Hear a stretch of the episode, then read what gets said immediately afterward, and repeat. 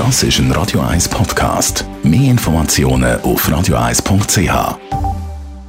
1. Unterstützt vom Kopfwehzentrum Irlande Zürich. www.kopfwww.ch Gemessen einer Studie vom Krankenversicherer Suica ist die Gefahr da, dass Personen, die wegen psychischer Probleme krankgeschrieben sind, ihren Job verlieren.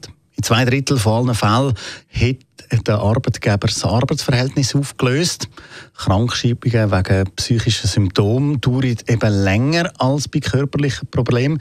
Im Schnitt sagen das gut sieben Monate, wo da die Personen krankgeschrieben sind und bei 95 Prozent von allen Fällen handelt es sich auch immer um eine Vollzeitkrankschreibung.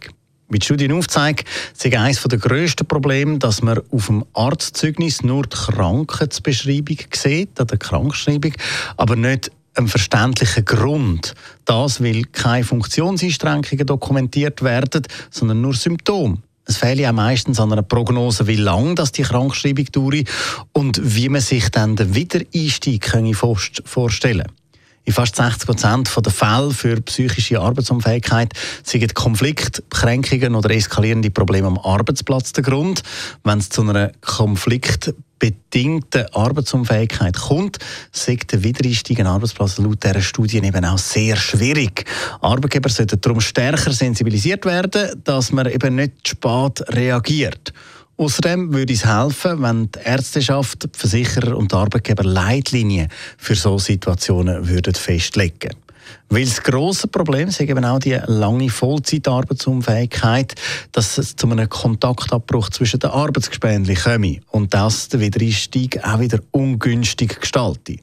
Darum muss man sich auch da fragen, ob eine Teilzeit-Arbeitsunfähigkeit möglich wäre, weil die arbeitsbezogene Arbeitsunfähigkeit, also die, die da davon betroffen sind, da geht es meistens eben auch darum, dass man wie überfordert ist am Arbeitsplatz, aber nicht mit der Arbeit selber.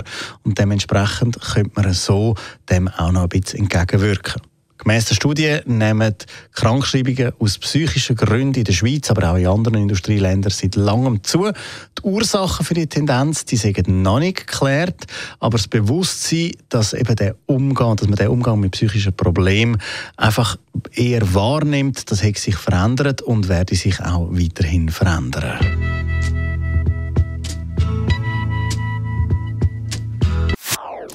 Das ist ein Radio 1 Podcast. Mehr Informationen auf radio1.ch.